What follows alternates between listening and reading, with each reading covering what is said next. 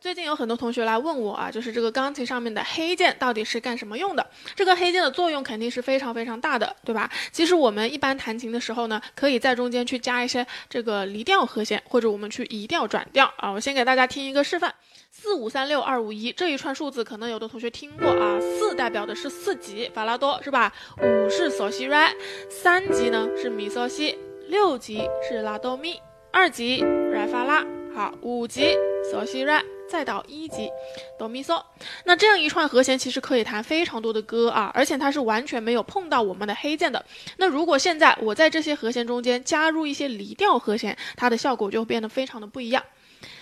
交换余生是我非我苦与乐，阴天之后总有虚名的晴空。再加两个离调和弦。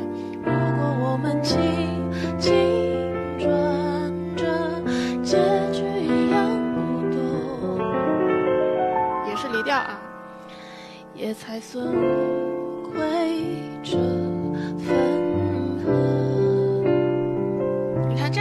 出来，这首歌就变得非常的特别，比前面要高级很多，是吧？那还有一种情况呢，我们可以用到这个黑键啊，去做一些移调这样的工作。比如说《红色高跟鞋》这首歌啊，你弹起来觉得对于你唱歌的这个部分呢，它有一点点低啊，你想要去抬高它的声调，那我们本来是这样弹的。该怎么去形容？好，现在你把这个调往上面抬。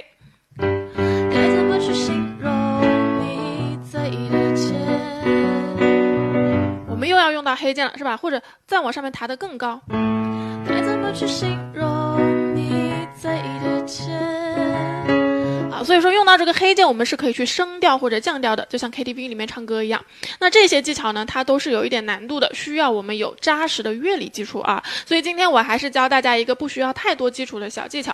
因为黑键它有一个很特别的地方，就是你随便怎么弹都好听。比如说我们随便来拨一下，它是不是有一点中国古典音乐的感觉啊？那我们随便去弹它。甚至你按照顺序往右边去弹，它都是比较好听的，是吧？好，那现在我们左手可以去加上三个音，一个是西啊西这个音，第二个呢是哆右边的黑键升哆，再往右边加一个 re 右边的黑键升 re，就它们三个黑键。好，右手我们就可以去乱弹了。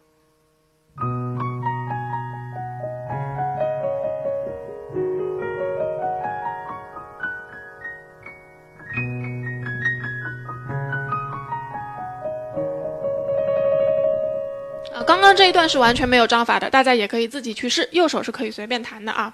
好，那如果同学们想要学习更多的这个黑键技巧，或者更多其他的技巧，可以在我们的弹幕或者评论底下留言啊。